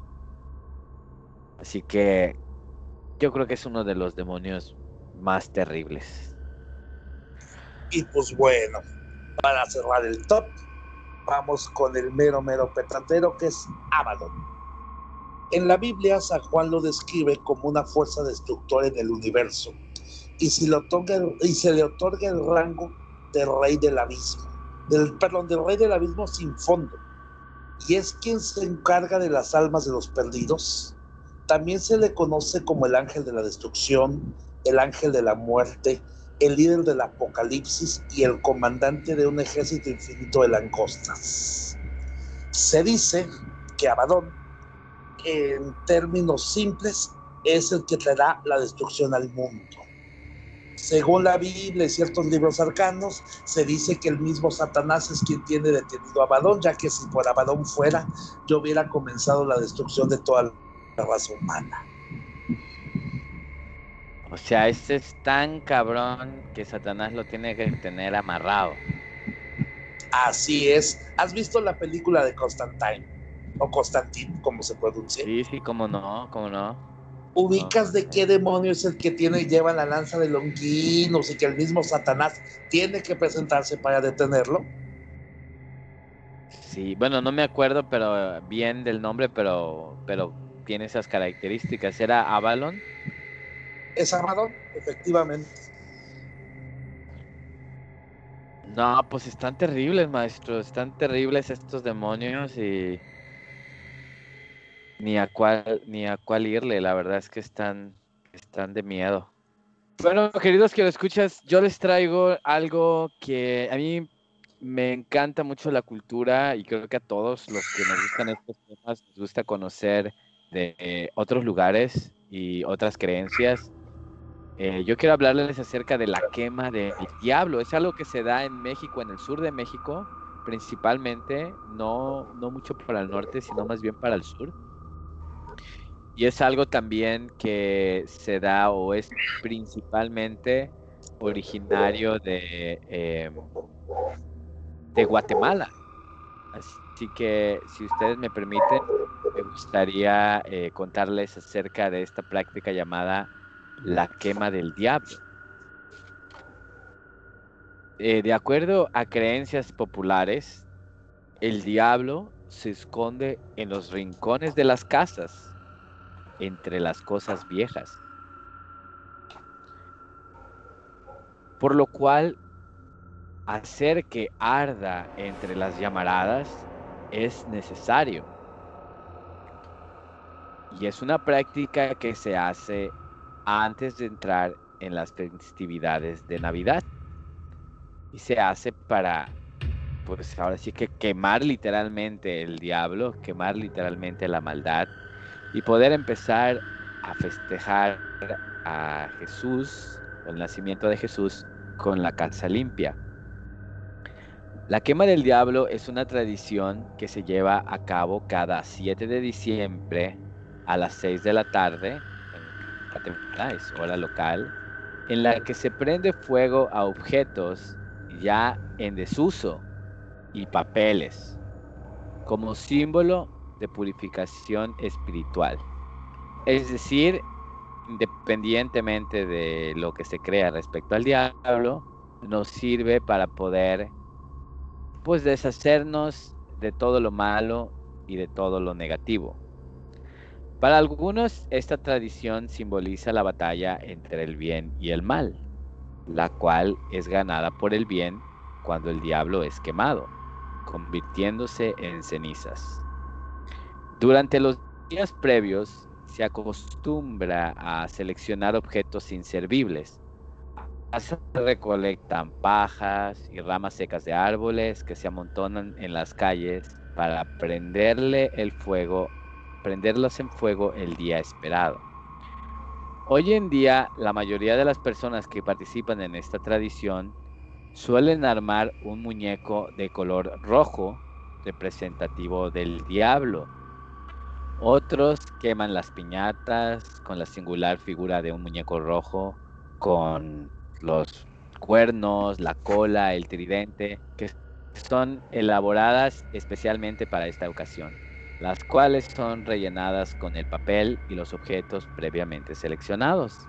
Esta celebración suele acompañarse con la quema de cohetes, bengalas y otros fuegos artificiales. Aquí en, en México tenemos algo similar que es con la, la famosa quema de el, bueno, aquí tenemos la quema del mal humor, aquí en Veracruz, que se hace en la época del carnaval, eh, más o menos por estas fechas, y, en, la típica quema del año viejo, ¿no? Pero en el norte del país y también en, en eh, Guatemala se acostumbra a esta quema del diablo el día 7 de diciembre.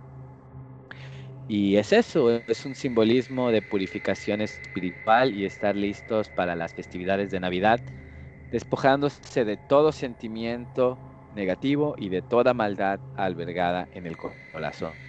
Según algunos historiadores de las tradiciones guatemaltecas, que es de donde viene esta tradición, la quema del diablo se originó en el siglo XVI como preámbulo a las festividades de Navidad, dado que en la época colonial no existía alumbrado eléctrico y muchos guatemaltecos asistían a la procesión de la Virgen Inmaculada con eh, de la Virgen Inmaculada Concepción y para alumbrar su camino hacían estas fogatas que iluminaban el paso de la procesión, por lo cual se llevó a cabo en vísperas del Día de la Virgen de la Inmaculada Concepción, la cual era de hecho celebrada el 8 de diciembre. Y es esta eh, tradición de celebrar a la Virgen de la Inmaculada Concepción la que daba el comienzo a la famosa, eh, famosas fiestas decembrinas. Y pues esto de hacer estas fogatas para la procesión, poco a poco fue evolucionando en pues, ¿qué vamos a quemar para hacer estas fogatas? Pues saquen las cosas viejas de su casa, saquen papeles viejos, periódicos, cosas que no les sirvan, los van juntando y los van, van haciendo estas fogatas para la procesión. Y pues la cultura, ya saben cómo va evolucionando la cultura y empezaron a decir, bueno, esto vamos a llamarle la quema del diablo y empezaron ya en épocas más recientes a hacer piñatas, y figuras que representan el diablo. Y hoy en día en Guatemala es una tradición muy, muy, muy divertida. Y si buscan las fotos, yo nunca he estado presente en una de estas, pero si buscan las fotos en internet van a ver que está, se pone bueno. ¿eh? Hacen unas figuras del diablo padrísimas, con alas, con colas y gigantes, y las queman en unas hogueras y es una verdadera fiesta. Eh, eh, nacional el día 7 de diciembre. Y tengo entendido que en el sur de México también se hacen estas celebraciones en algunos lugares. Así que la voy a poner en mi lista de cosas que quiero hacer antes de trascender para arriba o para abajo, dependiendo de dónde me toque. No sé si alguno de aquí del panel, que son eh, gente muy cosmopolita, si ha estado presente en alguna de estas quemas del diablo. No, yo no. Solamente la quema del, del mal humor y del viejo, pero en, pero en esa no. ¿a usted no le ha tocado esa, la quema del diablo?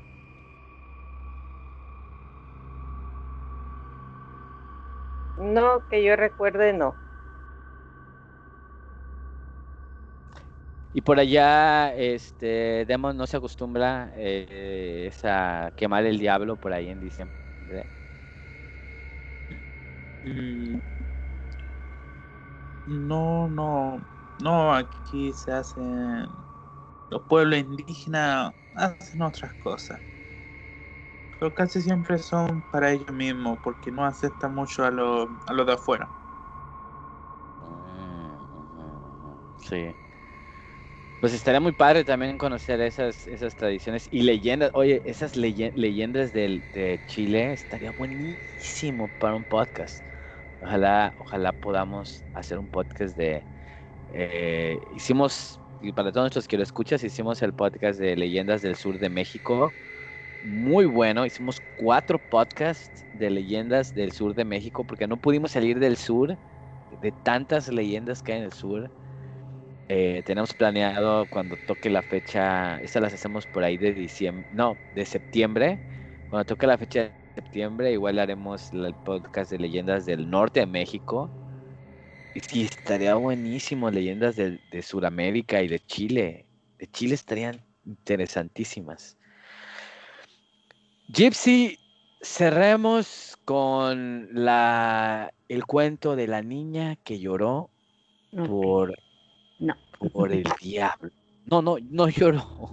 Oró, oró, ¿no? La oró por niña, el diablo. ajá, que oró o que rezaba por el diablo. Adelante, llévanos. Ok, entonces.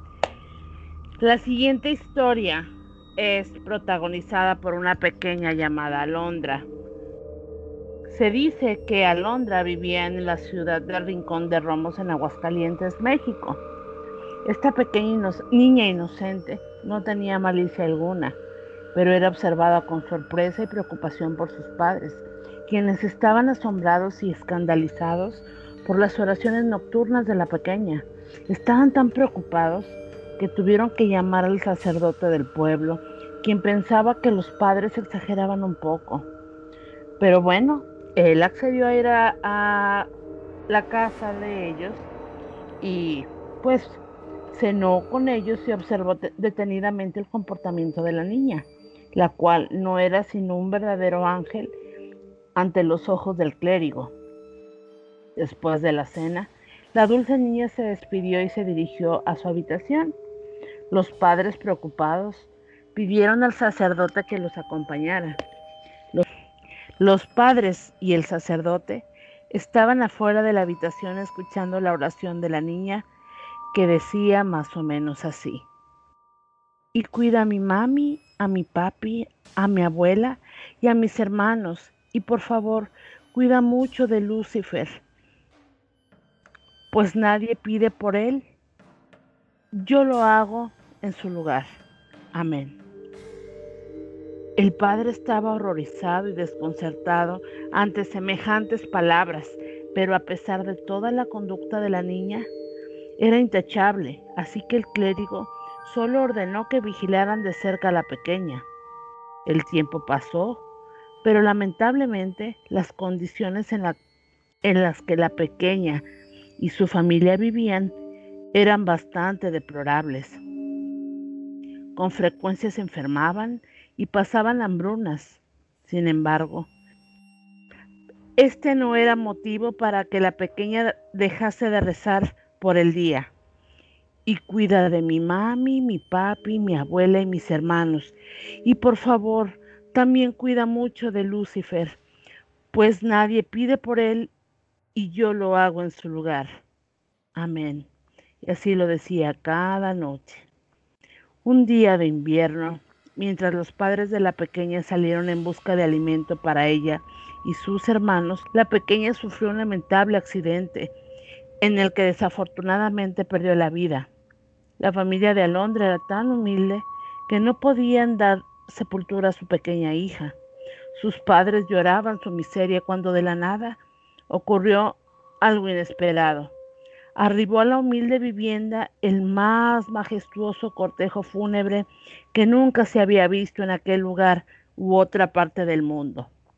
Rosas, coronas, una carroza elegante jalada por seis de los mejores caballos negros y al frente del cortejo se encontraba un apuesto joven de piel blanca como la nieve, cabello oscuro y sedoso, que portaba un fino traje de gran gala color negro.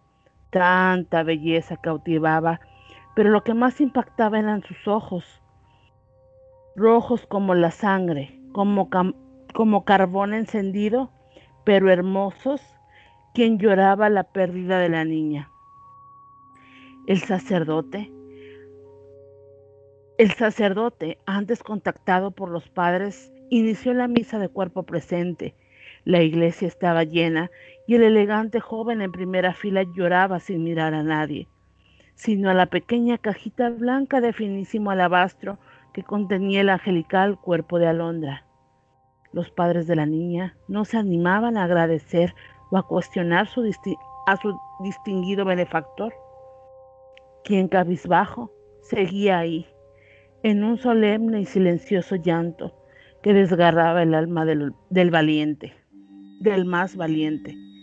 Al finalizar la misa, la caravana partió al cementerio en donde los padres, hermanos y familiares de la pequeña tan solo pudieron contemplar el sepulcro más majestuoso jamás visto. Al ingresar el pequeño féretro a su nido, al ingresar al, el pequeño féretro a su nido de descanso eterno, el apuesto joven estalló en un llanto que dobló a más de uno de los presentes. Los padres de Alondra no sabían qué hacer. ¿Cómo aquella persona desconocida podía haber amado y sentido tanto la muerte de su niña y como si hubiesen leído sus mentes, volvió su fiera pero enternecedora mirada y con pena y dulzura infinita dijo, por miles de años el mundo ha buscado una manera de tacharme de lo peor, desde tentador, ladrón, traidor, enemigo, hasta lo más ofensivo, pero ella ella con su dulzura, su inocencia, su amor infinito todas las noches sin falta, y a pesar de que era castigada por hacerlo, nunca dejó de orar y de pedir por mí una sola noche. Los padres pensaron que se trataba de algún maestro de su niña y le preguntaron por su nombre. Y el joven se alejó y dio la vuelta diciendo, Debes recordar el final de las oraciones de tu propia hija. Y bendice, y bendice a Lucifer. Ay, perdón. Y bendice a Lucifer, porque nadie pide por él. Así es que yo pido por todos. Dicho esto, el joven desapareció y se dice que cada 24 de enero la majestuosa tumba es adornada de rosas rojas de exquisita belleza y puede apreciarse al joven llorar al pie de la cripta.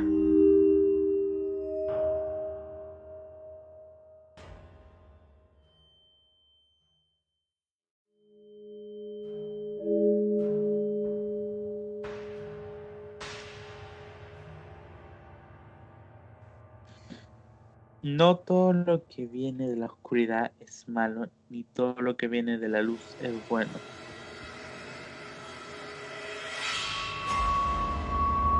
Buenísima, y con ese acento chileno se escucha mejor todavía.